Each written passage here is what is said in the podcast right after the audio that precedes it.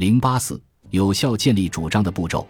瓦尔技能，在你检查了需要考虑的因素，并通过行动清楚明白地确认了自己的需求是什么之后，在人际交往的过程中运用技能建立魄力的关键在于，在你的确认技能和改变技能之间取得平衡。下面是我称之为瓦尔技能的步骤：确认，通过行动清楚明白的建立主张，强化。第一步，确认对方的观点，从设身处地为别人着想开始。思考并承认你可能为他人造成的不适感。相比做别人希望他们做的事情，人们更愿意去做那些大家都认为困难的事情，同时也不希望这些事情的困难程度被一笔带过。对于妮娜来说，这一步意味着她需要确认自己的主管有多忙，并询问他定期开会是否会为他带来不便。当你需要向某人提出需求或说不的时候，请尽可能从一个确认声明开始。我知道你非常忙，所以我也不想打扰你。我能理解你产生这些情绪或想法的原因，或者只是简单的一句“我听到了你的意见”。第二步，通过行动清楚明白地建立主张。如果你找不出自己的需求，也没法理清自己的观点，那么这说明你的表达不够清楚。通过行动。清楚明白地陈述你的要求或拒绝请求，可能是最难的部分。我们会因为直接的表达感到尴尬和焦虑，我们会放弃，顾左右而言他。但通常我们不会直截了当地说“我可以吗”或者“我做不到”。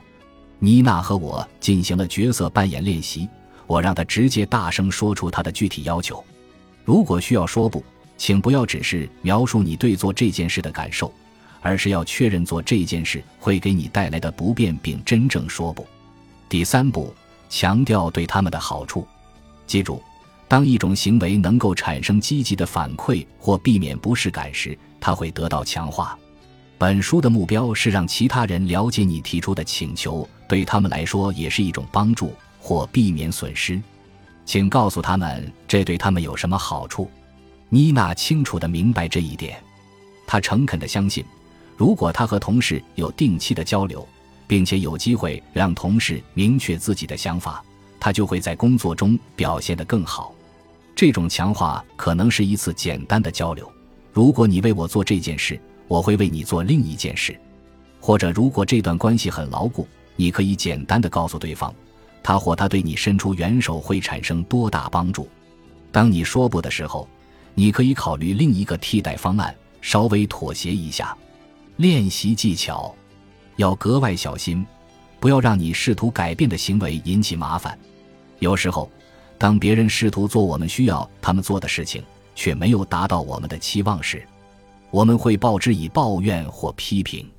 请一定要奖励自己朝着目标迈出的每一小步。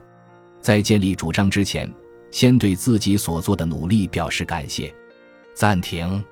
请再次回顾你一直在考虑的请求或拒绝，想象一下真正做出请求或拒绝时的场景，并在你的笔记本中写一个迷你脚本来说明你会如何使用瓦尔技能确认、建立主张、强化来练习这项技能，以获得诀窍并建立你的自我效能感。个体对自己是否有能力完成某一行为所进行的推测和判断。